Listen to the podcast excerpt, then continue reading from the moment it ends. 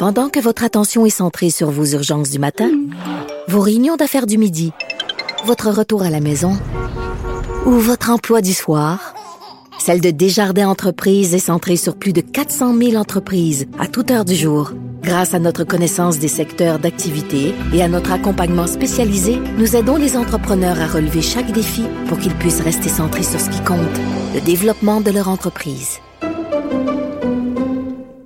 Nous sommes de retour euh, sur ce sujet assez chaud, on parle de loi 21 cette semaine. On parle de la Cour d'appel, la juge en chef euh, qui, a tenu des propos. On dit qu'elle euh, aurait pu être partiale, en conflit d'intérêt. et j'ai posé, je suis toujours avec Maître Otis et Maître Boily. Et on s'est laissé avant la pause en disant est-ce qu'il y a des sujets qui sont vraiment trop, euh, on est frileux d'en parler et que c'est dangereux? Et là, on parle de juges même, de juges de la Cour d'appel qui ont une marge de manœuvre assez large habituellement. Est-ce qu'on, quand on parle de religion, des femmes, de, de, de, de race, est-ce que c'est plus dangereux? Est-ce qu'on peut dire ce qu'on veut? Ben, c'est toujours dangereux et, je pense que les juges sont, sont, un peu plus frileux avec respect. Et c'est normal aussi parce qu'ils sont sur la sellette. C'est leur jugement. Ils ne veulent pas voir leur jugement, vous comprenez, être remis en question ou quoi que ce soit. Ils doivent être très objectifs et faire. Euh, euh, ils ont un devoir de réserve. Ils n'ont pas à, avoir d'opinion ou quoi que ce soit. Mais c'est quoi le, réserve? Là? Ça veut ben, Souvent, on entend ça. Ça veut dire qu'ils sortent pas de chez eux. ils, ne sont pas dans le public. De réserve, c'est-à-dire que lorsqu'on fait nos plaidoiries, nous, les avocats. Ok, Je vais vous donner une comparaison entre les avocats et les juges. Mhm. Les avocats, on a un peu plus de, de, latitude, on a un peu plus de lousse. Je peux, on ne peut pas dire nécessairement qu'est-ce qu'on qu'est-ce qu'on en pense, nous non plus, parce qu'on est des officiers de justice, on a prêté serment et euh, on doit rendre la marchandise et à faire appliquer le droit. Cependant, c'est sûr qu'on peut aller un petit peu plus loin, vous comprenez, dans nos plaidoiries et ou nos commentaires à l'égard de la cause dans laquelle on est. Tandis qu'un juge le, le, devoir de réserve, c'est-à-dire qu'il ne doit pas euh, avoir de ce genre de commentaires-là. Il doit être très objectif. Il, il, doit appliquer le droit, point final. Et, et ça, le devoir de réserve, c'est de ne pas porter le genre de commentaires lors de la cause, etc. Et ça touche, ça frôle l'impartialité, là, en fait, Boily. En fait, en fait, le juge, la grosse différence, l'avocat, lui, il est partial. C'est normal parce que c'est sa job, puis il est payé pour ça. Il est payé par une partie pour faire des représentations, pour dire ce que lui prétend. Alors, lui, il doit prendre parti. Le juge, lui, contrairement à l'avocat, et c'est pour ça que je suis d'accord Maître Otis là-dessus, c'est que l'avocat, lui, effectivement, il prend parti, effectivement, il va plus loin, effectivement, il, prend position, puis il va pousser sa position jusqu'à l'extrême même. Alors le juge, lui, il doit être impartial parce que le juge ne, rend pas sa décision. On dit toujours le vieux principe, là, on peut pas euh, juger quelqu'un sans l'avoir entendu. Donc, il peut pas rendre une décision tant qu'il n'a pas entendu toute la preuve, et puis il doit garder cette impartialité-là parce que il doit connaître non seulement toute la preuve, mais le droit applicable avant de rendre une décision. Et là où je mets une bémol sur ce que vous dit en, entrée, Maître Otis, la Cour d'appel, la Cour d'appel, moi je le dis parce que j'y vais pas, euh, ben je vais y aller régulièrement les prochains mois, mais j'y vais moins souvent maintenant. Mais la Cour d'appel, là, c'est différent.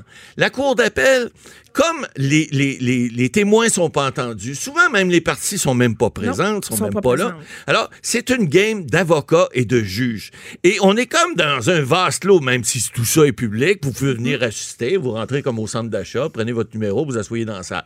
Et si vous, si vous aimez entendre du droit pur, allez là. Je vous garantis qu'au bout de 10 minutes, vous avez un sommeil assuré. C'est certain, parce que c'est du droit pur. Mais il reste que les juges, ils sont là pour faire exactement ça, pour, pour, pour faire sortir le jus des avocats, ben ils vont les provoquer, ils vont les, ils vont euh, sans être partial, ils vont essayer de faire sortir l'argumentaire de l'avocat pour la voir substance, la substance. toute la substance pour voir si l'argument qu'il qu'il propose en droit ça se tient et s'il n'y a pas un autre argument qui pourrait pas les débalancer. Alors c'est pour ça que oui on dit que les juges doivent être c'est clair. Mais dans le, fonctionnement, dans la façon dont c'est rendu, dont le droit est rendu, ils doivent, puis ça fait partie de leur job, de leur fonction, ils doivent poser des questions, ils doivent amener des interrogations, puis ils doivent provoquer les avocats provoqué je- d'une façon polie. Il y en a, je vous dirais, il y a des juges, je nommerai pas de nom, là, mais ils vont se reconnaître. Il y a des juges qui sont beaucoup plus interventionnistes. Oui. Puis, puis ils vont, ils vont, on dit en anglais, get to the point, ils vont te piquer exactement là où ça fait mal. Et peu importe ce qu'on avait pensé dire, Ah oui. euh, notre, notre plan de plaidoirie, là, Oublie ça. euh, ça- on commence euh, avec des questions. Ça. Répondez euh, aux questions en rafale et voici, nous, on va là. On, se, on sort, eux vont se sortir du banc. Exact. Ils vont aller en arrière et Délibérer. Délibérer. Ben, directement. ça, ça veut dire qu'ils vont prendre le, le dossier pour l'étudier. Et, et- mais souvent, la Cour d'appel, par exemple, Reviennent des requêtes, ils reviennent au bout de 10-15 minutes. Puis, maître, vous n'avez pas convaincu, maître Bernier, on rejette votre, votre pourvoi. Ouais. Merci, bonjour. On vous rendra les motifs plus tard. C'est un peu Alors, plus expéditif. C'est comme ça. Mais, Mais, OK, ben là, ma- maintenant, on comprend bien euh, comment ça fonctionne. Revenons à ce cas-là là, de, de- de la juge en chef euh, et, et- ses propos. Euh, je sais que... Mais est-ce, est-ce que ces propos sont dignes d'un conflit ou d'une impartialité? Mais là, vous comprenez que euh, si ces questions, comme Maître Boily disait, c'est des questions, ce n'est pas des commentaires. Ce qu'on appelle en droit, ce n'est pas des obitaires. Donc, pris euh, dans... Vous comprenez, ils l'ont peut-être extrait d'un contexte ou quoi que ce soit. Il n'y a pas personne qui était là, OK? Donc... il y a une euh, question on- d'intonation aussi. Oui, il y a ça. aussi. Parce que, vous savez, si je dis à quelqu'un, t'es bien fin, euh, tu peux dire, t'es bien fin. Mais si je dis, t'es bien fin, c'est Ouais. pas pareil, là, tu sais. Alors, D'ailleurs, il y a des enregistrements, il y a des notes euh, Ouais. sténo. Les- sur les notes, on voit pas l'intonation, par contre. non. Mais euh, c'est pour ça qu'en cours, souvent, on dit, euh, quand on, on interroge des, des témoins puis qui se fâchent, on dit, vous êtes fâchés, ils comprennent pas pourquoi, mais on veut que ça soit écrit. Mais euh, il y, a, il y a tout ça. On, on en saura plus parce que là, en ce moment, Ben là, il y a une c'est plainte. des plaintes. Là, c'est qui les plaignants? Là, Ah là, il y a M. Bastien qui- qu'on a parlé. On a parlé de, aussi de- du, du PDF. En fait, c'est la, la- Monsieur le- Bastien, c'est. le- Frédéric Bastien, qui est professeur d'histoire. OK, vous C'est n'avez le Il est également- plaintif. donc. Ben, euh, c'est le premier. premiers. Et il, il était approché. Enfin, on pense qu'il voudrait peut-être se présenter à la direction du Parti québécois, donc au- pour être chef. Alors, c'est Mais peu même- importe. Lui, c'est quoi ses motifs de la plainte? On Ben, c'est ça. là? Lui, c'est ce qu'on a dit tout à l'heure en entrée. Là. Ouais. Lui, il a dit, bon, la, la- la juge aurait tenu des propos qui démontrent sa partialité dans le dossier parce qu'elle aurait dit euh, que, que- que- que les gens qui, ont, qui, ont- qui portent des, euh, Des signes. des- Des des signes. signes religieux, il y a- on a, les Québécois, on aurait une allergie visuelle à ça. Donc, elle aurait déjà dit sa façon de voir, alors que moi, je le vois, puis d'autres personnes qui sont des avocats euh, euh, le voient de la même manière. Il il faut comprendre aussi, pas tout le monde. Benoît Pelletier, qui est un, qui est un constitutionnaliste, ancien ministre libéral, a dit, lui, mais écoutez, hum, ça pose, ça pose un questionnement, tout le moins. Est-ce qu'elle aurait dû, est-ce que, bon, tout le contexte, est-ce qu'il fait, parce que lui aussi il était comme moi, il était pas dans la salle, il a pas assisté, il a pas vu l'intonation, il a pas vu dans quel cadre, il a pas vu ci, il a pas vu ça. Mais elle dit, ça peut effectivement amener un certain questionnement.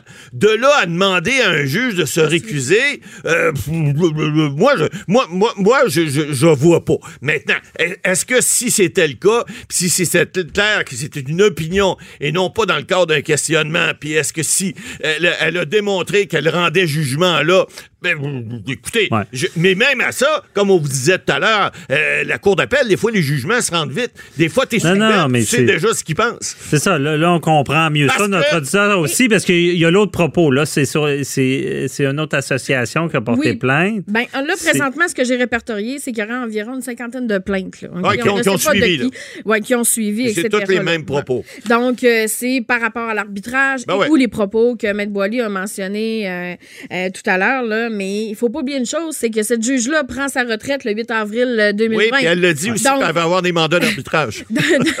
Mais, oui, comme troisième euh, Ouais, carrière. exact. Mais, mais euh, est-ce qu'on est trop frileux pour ces sujets-là? Je sais pas, j'ai- j'écoute les propos que vous, ici, au Québec, vous on relatez sur ça. en général. Et je, je- je- j'ai l'impression, même à la radio, même à la télé, on, on fait beaucoup. Dès que ça parle de religion, on fait Ah, attention. J'ai parlé à, à David Weiser dans d'autres euh, entrevues, euh, qui est de, de Unité Québec, euh, qui, qui euh, unit différentes religions dans plusieurs événements comme ça. Mais c'est pas Et juste eux, la religion. eux font des débats sur la religion. Mais j'ai l'impression que dans nos médias, on veut On pas de très ça. sensible C'est- à ça, puis on, on veut pas en parler, c'est tabou. Oui. On, on dit il faut pas toucher à ça. Les il femmes, faut faire les attention, races, les Mais enfants. on les dirait qu'on les parle, puis en, en quelques secondes, mais je sais pas si c'est ce qui est arrivé avec le, un juge qui essaie de faire son travail en posant des questions. En quelques secondes, on, on dit des choses dont l'angle